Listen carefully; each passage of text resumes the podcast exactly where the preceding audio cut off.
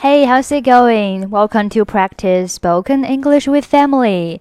欢迎收听和 Emily 一起练口语。我是 Emily。Okay, now let's listen to a dialogue first.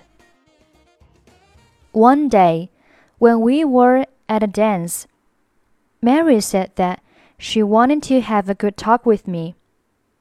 She was up to no good, I suppose. What did she say to you? She said that she wanted to help me to make a fortune. What did you say? Did you fall for it?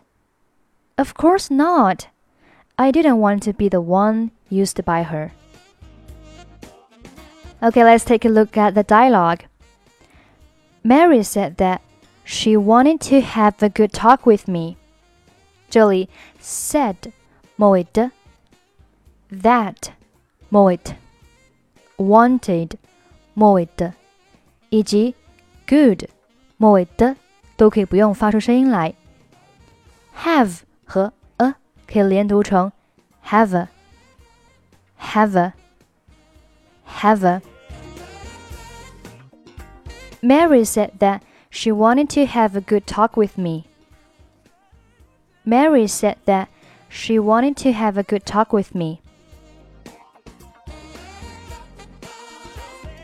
OK，我们看一下下面这句话和上面的话很相似。She said that she wanted to help me to make a fortune。这里 make 和 a 可以连读成 maker，maker，maker。she said that she wanted to help me to make a fortune. She said that she wanted to help me to make a fortune. Up to no good 表示做坏事，淘气。Where's that naughty boy? I'm sure he will be up to no good wherever he is. 那个顽皮的男孩去哪儿了？我看他上哪儿都做不出好事来。Where's that naughty boy? I'm sure he will be up to no good wherever he is. Make a fortune 表示赚钱。Good luck. I hope you will make a fortune. 祝你好运，希望你赚大钱。Good luck.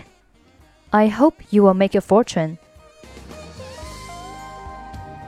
Fall for 有两个意思，可以表示上当，也可以表示爱上某人。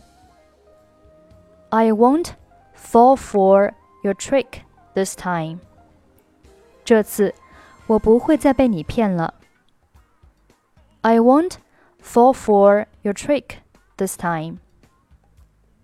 I fell for him at first sight. 我第一眼看到他就爱上他了。I fell for him at first sight.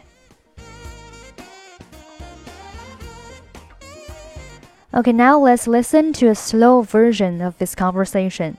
我们来听一下这篇对话的慢速版本，记得和 Emily 做跟读训练。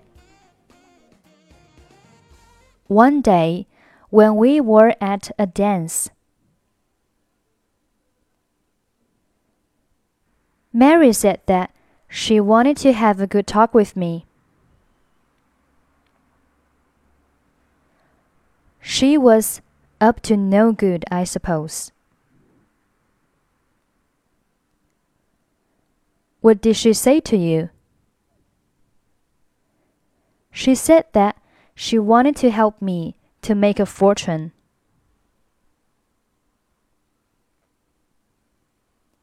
What did you say? Did you fall for it? Of course not. I didn't want to be the one used by her.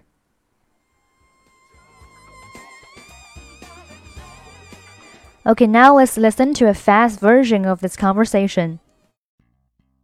One day when we were at a dance, Mary said that she wanted to have a good talk with me. She was up to no good, I suppose. What did she say to you? She said that she wanted to help me to make a fortune. What did you say? Did you fall for it?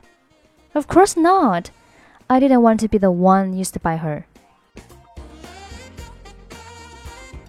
Okay, that's it for today. Thanks for listening. Hope you enjoy the show.